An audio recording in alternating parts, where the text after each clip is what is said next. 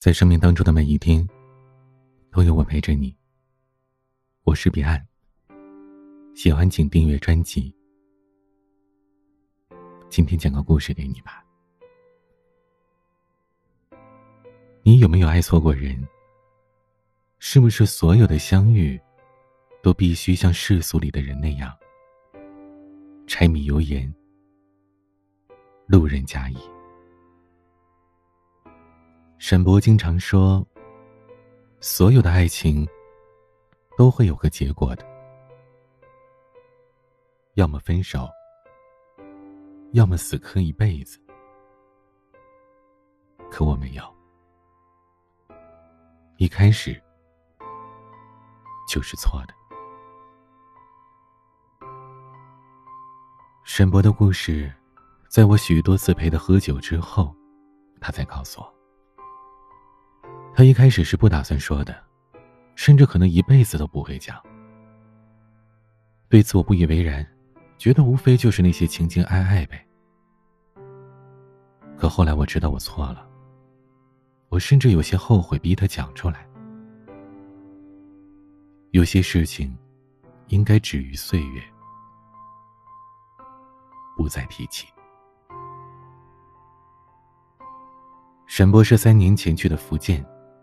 做酒店经理，他去了三年，三年没回家。等他回来的时候，像变了个人。他不再提过去的事情，也不上班，每天浑浑噩噩的混着。没有人知道他在福建那三年做了什么，也没人感兴趣。可他总是说，有些事一开始就是错的，就像。祥林嫂一样唠叨，这难免让我好奇。沈博刚去福建的时候啊，什么都不懂，从酒店最底层做起来。他端过盘子，洗过碗，还给后厨的师傅当过配菜的小工。用他的话来说呢，他像一只小强，从酒店下面往上爬。沈博因为工作认真。人还老实，深得老板喜欢。有一次，酒店来了很多市里的领导，要在这儿搞个签约仪式，什么都准备好了，还是出了差错。酒店的大灯突然灭了，他连忙跑去后台，发现是一根电线松动，他就站在那儿举着线，一直保持着这个姿势，直到会议结束。老板下来检查的时候，发现他还站在这儿。很是满意，觉得酒店能有这样的员工是值得培养的，并直接把他从后厨提到了大堂。他对酒店的管理是一窍不通，但认真好学，跟着老板学了几个月，大事小情都管理的很好。老板也是越发的信任他，事业也就是一帆风顺了。如果生活按照这样的轨迹走下去，沈波在福建的这三年，或许就会平稳的度过吧。可生活，从来都不会按照既定的轨迹走下去的。但也因为这样，我们活着，才会有期待呀。因为所有的相遇，都是注定的。沈博是个老实人。我们都知道，大学四年，他一次恋爱都没谈过。我们为此嘲笑了他很久。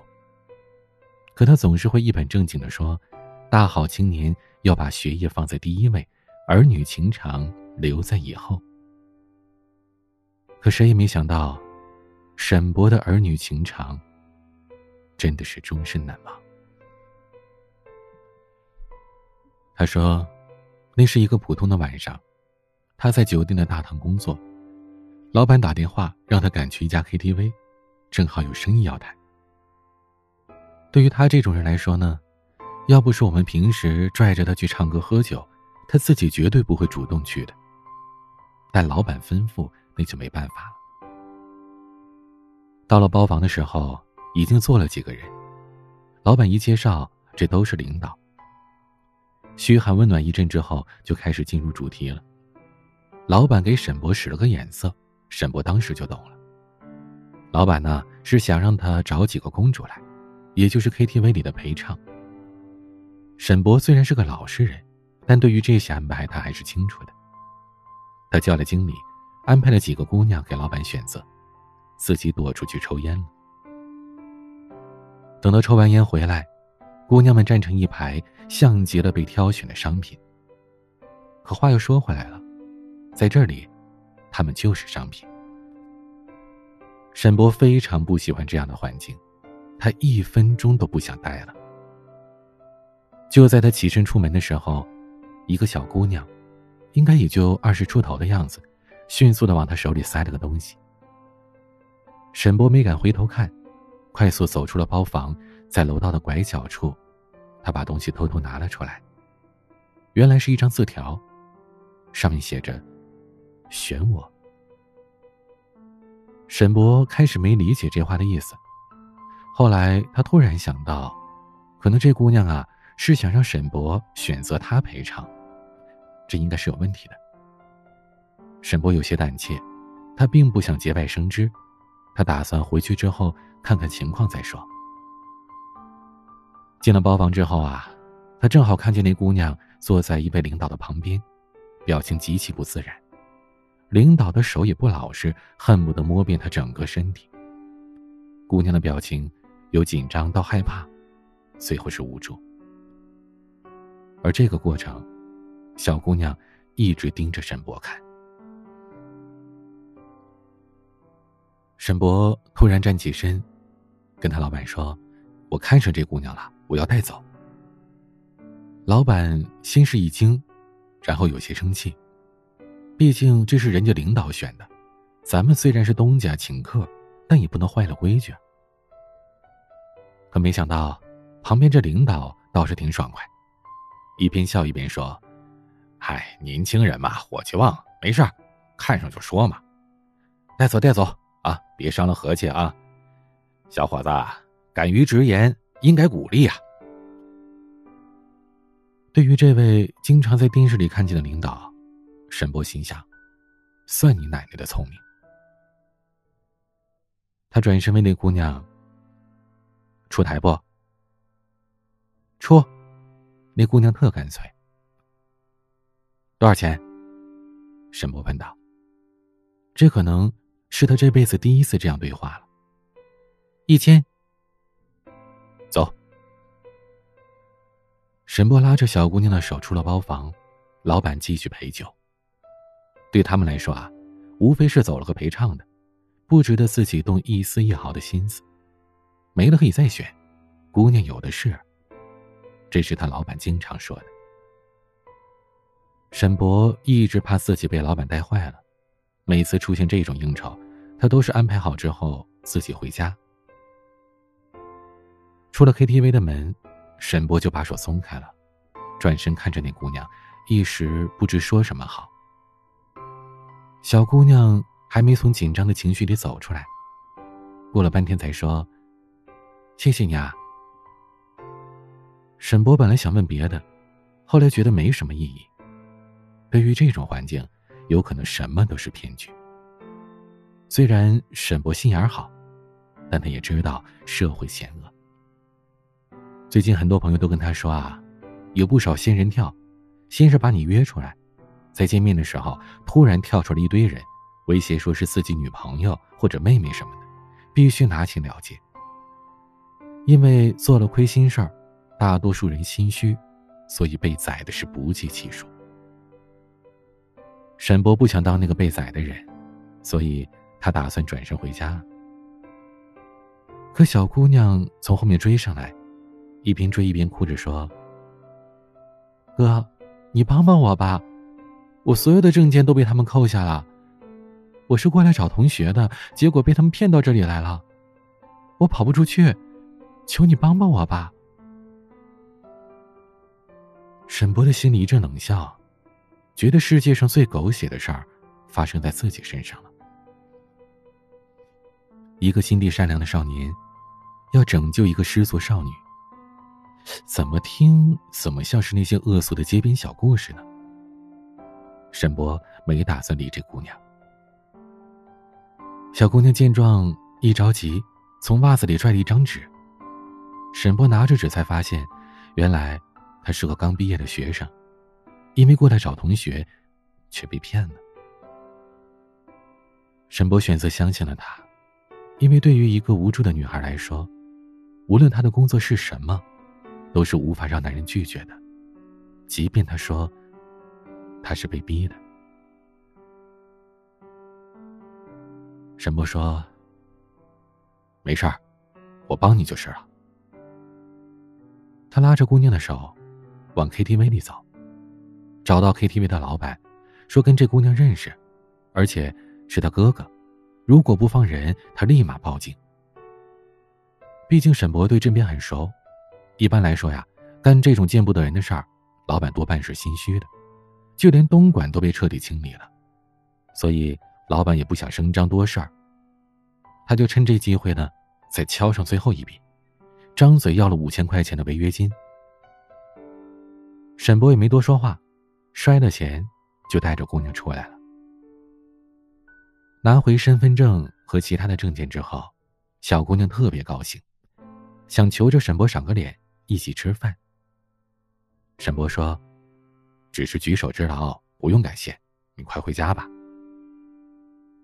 小姑娘说：“你还没问我名字呢。”结果，沈博特别装逼的说了句：“江湖相见，不问缘由，名字自然无需知晓了。”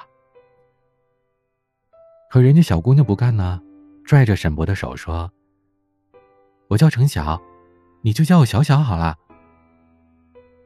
沈博说：“我送你回家吧。”小小说：“不用不用，我很近的，我自己走就到了。”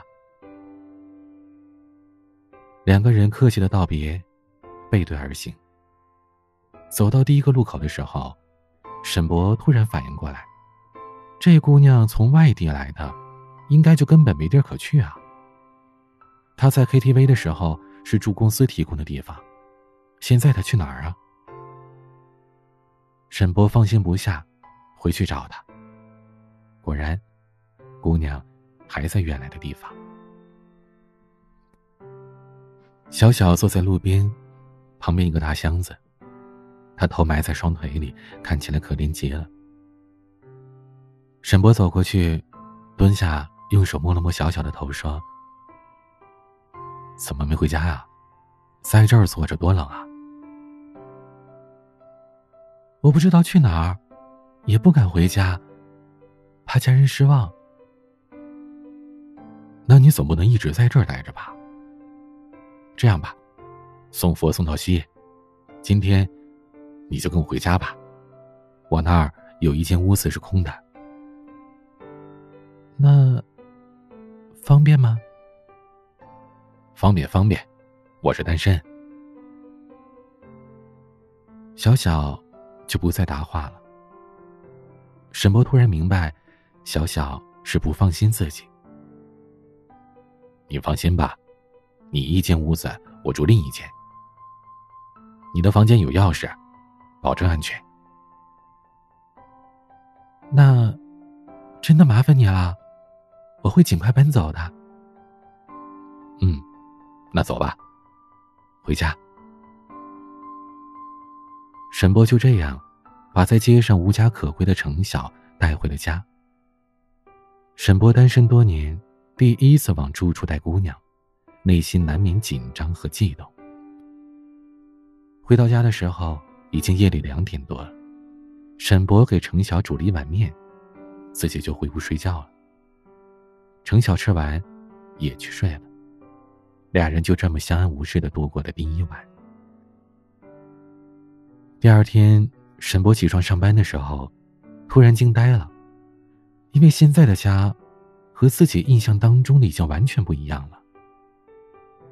程晓特别能干，把屋子收拾得干干净净的，还给沈博做了早饭，煎了鸡蛋，倒了牛奶，让沈博这么多年第一次体会到了家的感觉。因为家里有程晓的照顾，沈博白天工作更有劲头了。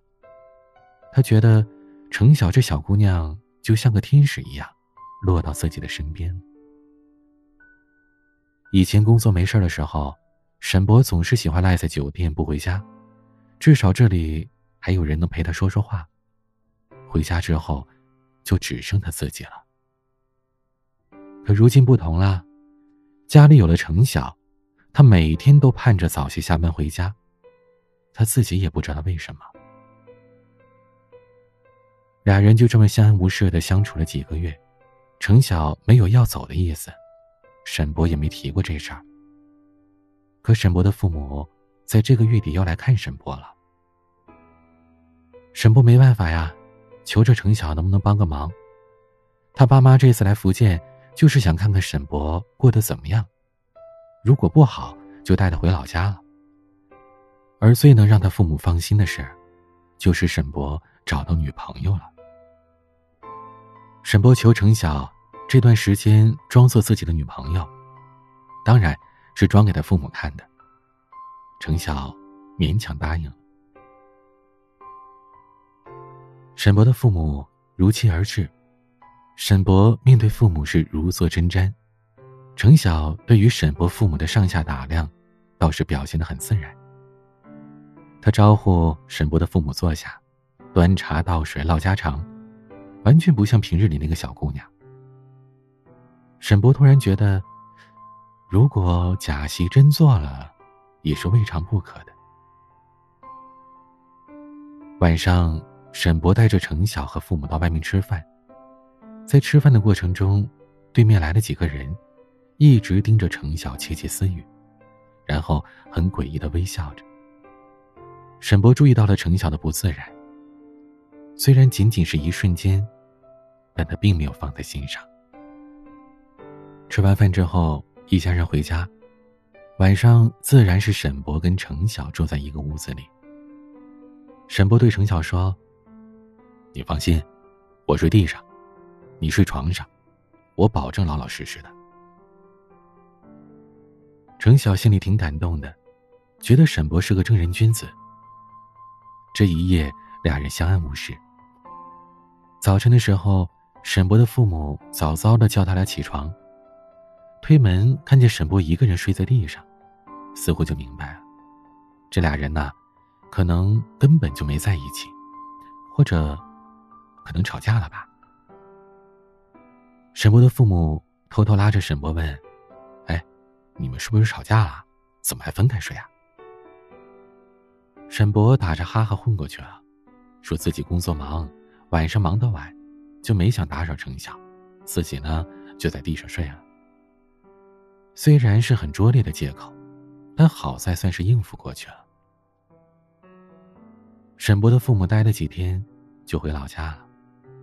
屋子里又剩下了沈博跟程晓。经过几天的相处，俩人的感觉似乎发生了微妙的变化。过了段时间，某一天，沈博突然接到通知，要出差几天。他急着出门，就没告诉程晓。等三天之后，他才回来，发现程晓不在屋子里，沈博打电话也没人接。就在他急得不行的时候，程晓拎着一堆东西回来了。他看见屋子里的沈博，扔下东西就跑过去抱着他，一边哭一边说。你去哪儿啊？你怎么才回来呀？沈波没想到程晓的反应会这么大，也没想到自己在程晓的心里这么重要。他心里一阵感动，抱着程晓安慰着。俩人就这么看着对方。程晓慢慢的把眼睛闭上。沈波紧张的。把嘴凑了过去，俩人就这么好上了。有了程晓之后，沈博的生活发生了天翻地覆的改变。下班不再加班，早早的回家。回家之后也不用叫个外卖随便对付了，因为程晓已经把饭菜都做好了。这样的生活让沈博觉得幸福，也倍感珍惜。生活就这么有条不紊的进行着，一切都向着好的方向发展。沈博大程晓四岁，他叫程小丫头。程晓叫沈博哥哥。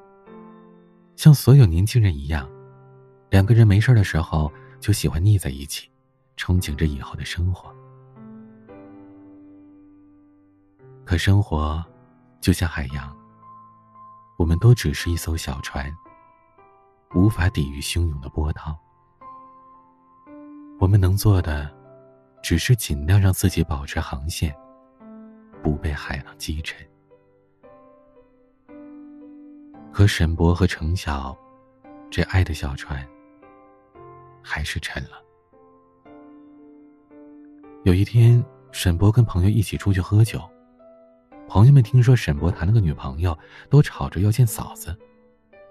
沈博推脱说时间太晚了，就不叫出来了，拿了手机照片给大家看。手机转了一圈，有个不怎么熟悉的男人面露微笑的看着沈博。沈博觉得这里边一定有问题。等聚会结束散了场，那个男人把沈博拉到了旁边，小声的说：“哎，我认识你女朋友，她以前是做公关的，就是小姐。你赶紧找个机会分手吧。”听了这话的沈博如五雷轰顶。他虽然知道程晓以前是做什么的。但他没想到，她曾经是小姐。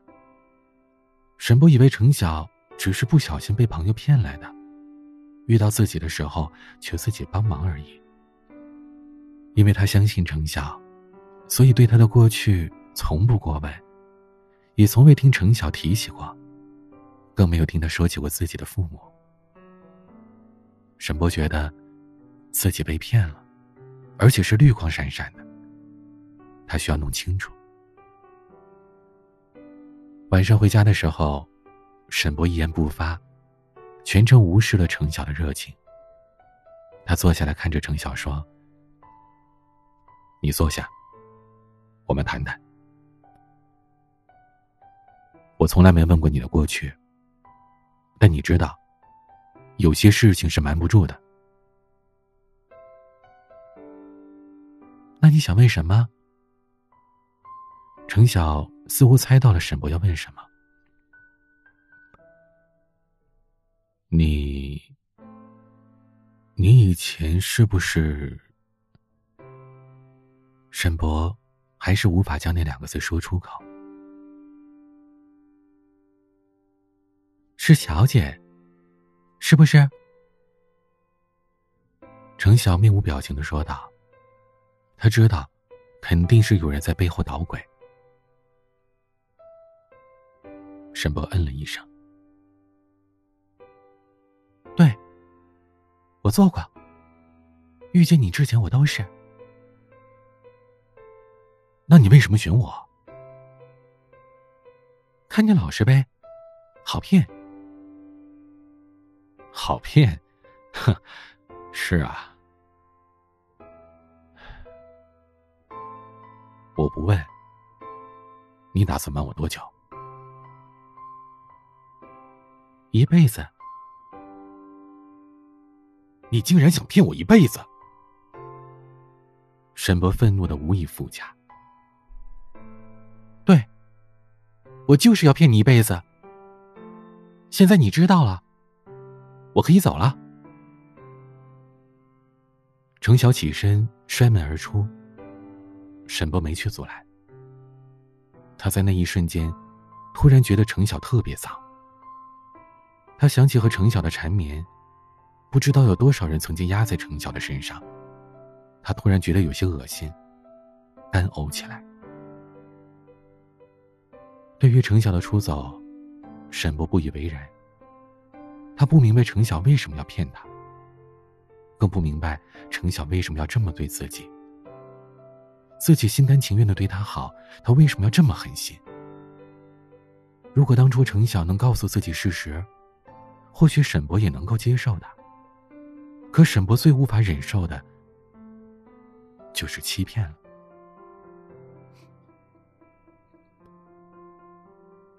沈博觉得，自己就像个傻子，被程晓玩的团团转，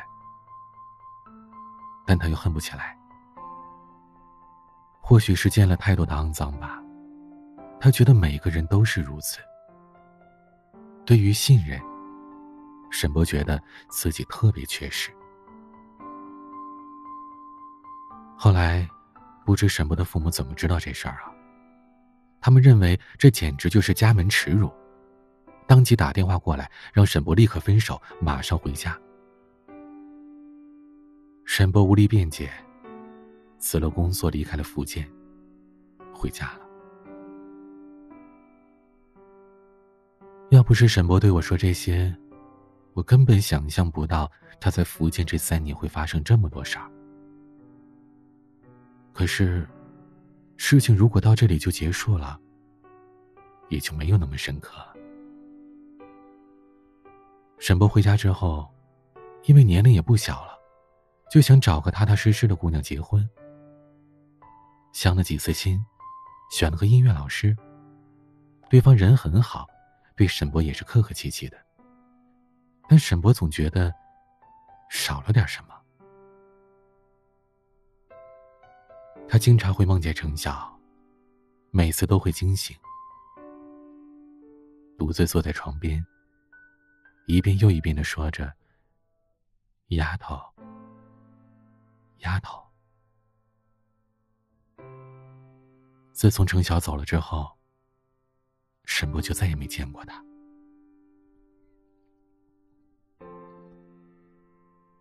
有一年国庆节，沈博回了一趟福建，因为那儿有哥们儿结婚，他要去参加婚礼。许久未见的朋友们再次相聚，相谈甚欢。不知不觉的就聊到了程晓。沈博本来不想再提，但有一哥们说：“哎。你们真分手了？沈博点了点头。哎，可惜啦。什么？什么可惜了？原来，之前那次喝酒，跟沈博说程晓是小姐的人，是之前去 KTV 想带走程晓的男人，但因为程晓死活不肯，为了不去。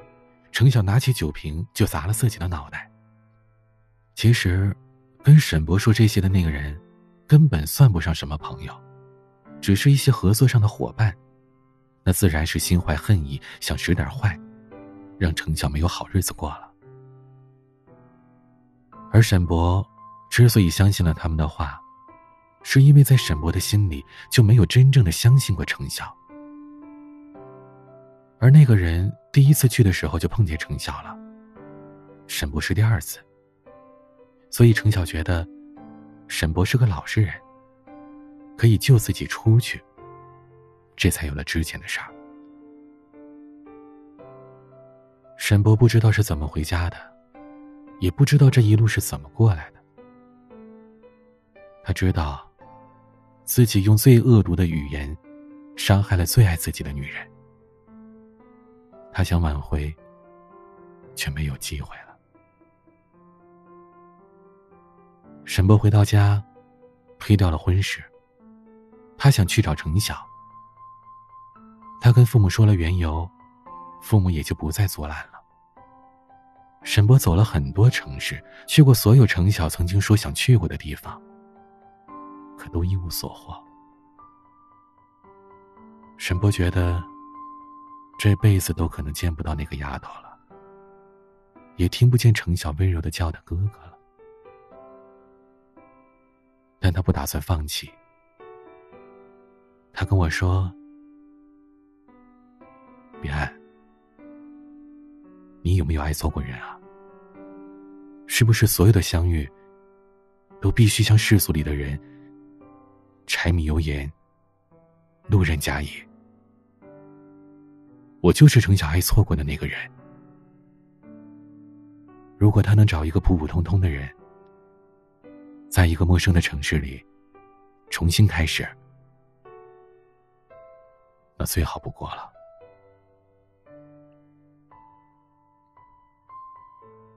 程晓有消息时，沈博正在去深圳的路上。他站在售票厅里排队买票，突然电话响了。显示的是一个陌生的号码，还没等接起来就挂断了。沈博回拨过去的时候，是一个路人接的，这是一个公共电话。过了十几分钟，电话又打起来了，是个男人。电话那头说：“请问是沈博吗？”“嗯，是我，您是哪位？”“程晓在等你。”“他可能不行了。”沈博问了地址。连夜打车过去，到了医院，看见许久未见的程晓躺在床上。他不知是该走过去，还是怎样。他想逃走，因为觉得没有脸去面对他。程晓看见沈博来了，笑着招呼他坐下。男人是程晓的父亲，说了几句话就出去了。留下沈博跟程晓。沈博不知该怎么开口，倒是程晓先说的话：“哥哥，你来了。”就这一句话，沈博再也挺不住了，他趴在程晓的床上痛哭起来：“我找了你好久。”一直没有你消息，我没脸见你，我是个王八蛋。程晓轻轻的摸着沈博的头说：“没关系的，我知道，哥哥总有一天会相信我的。你不恨我吗？恨啊。”特别恨，他们诬陷我。您竟然都不问是不是真的？从你当时的表情看，你就是相信了。我再解释，又有什么用呢？对不起，别说对不起啊，你没有错。该说对不起的是我，我没能保住我们的孩子。沈博特别吃惊，原来程晓在离家之后，发现自己怀孕了。他本想去找沈博，但又在气头上，觉得自己特别委屈。他本来是打算把孩子打掉的，但又觉得太可惜了。他决定去西安，把孩子生下来。程晓独自在西安生活了五个多月。就在他打算去超市买东西的时候，被街头转角的一辆车给撞倒在地，大出血，孩子没了。程晓神志不清期间，一直念着沈博的名字。他的父亲从他手机里找到了沈博的号码，这才联系到他。知道事情的真相之后，沈博狠狠的抽了自己两记大耳光。程晓看着沈博，眼泪噼里啪啦的往下掉。他一直跟沈博重复着一句话：“哥哥，我是干净的。”除了你，我没有别人。我知道，哥哥，我是你的人，你要相信我。我知道。程晓说完这两句，就昏过去了，在重症监护了两天两夜。凌晨四点多走的，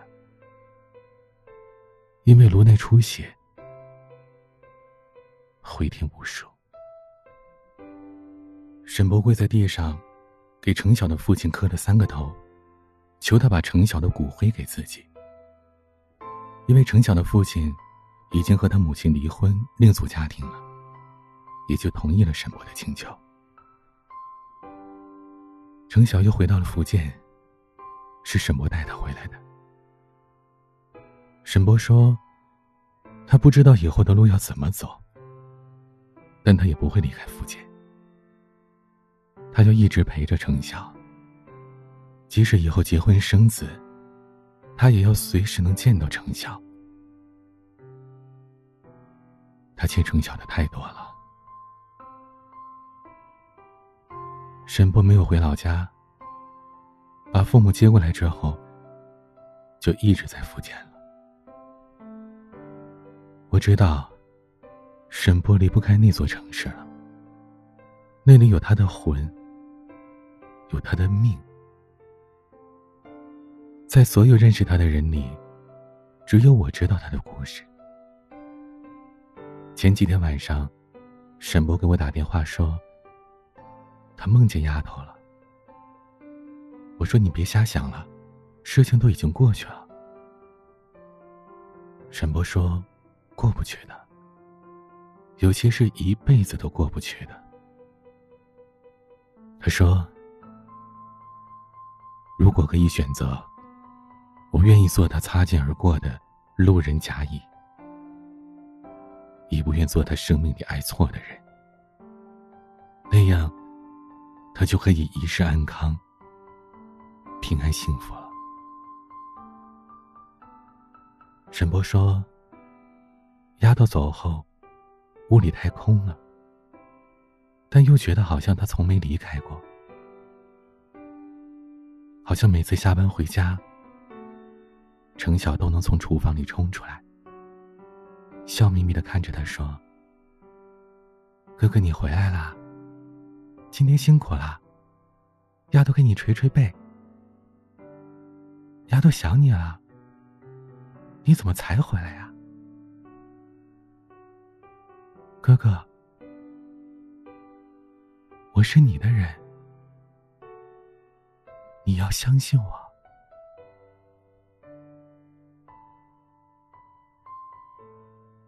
你走的每条路，其实都是必经之路。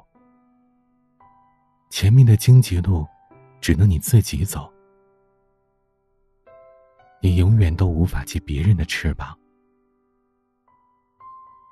飞上天空。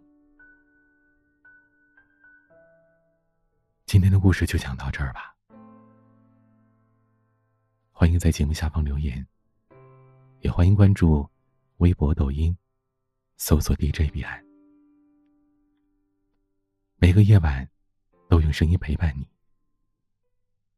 我是彼岸，晚安。他想知道那是谁，为何总沉默寡言？中也算抢眼。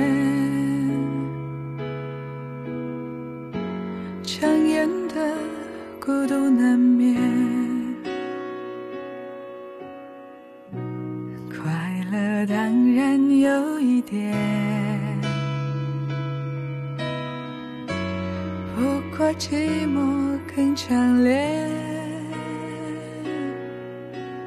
难过时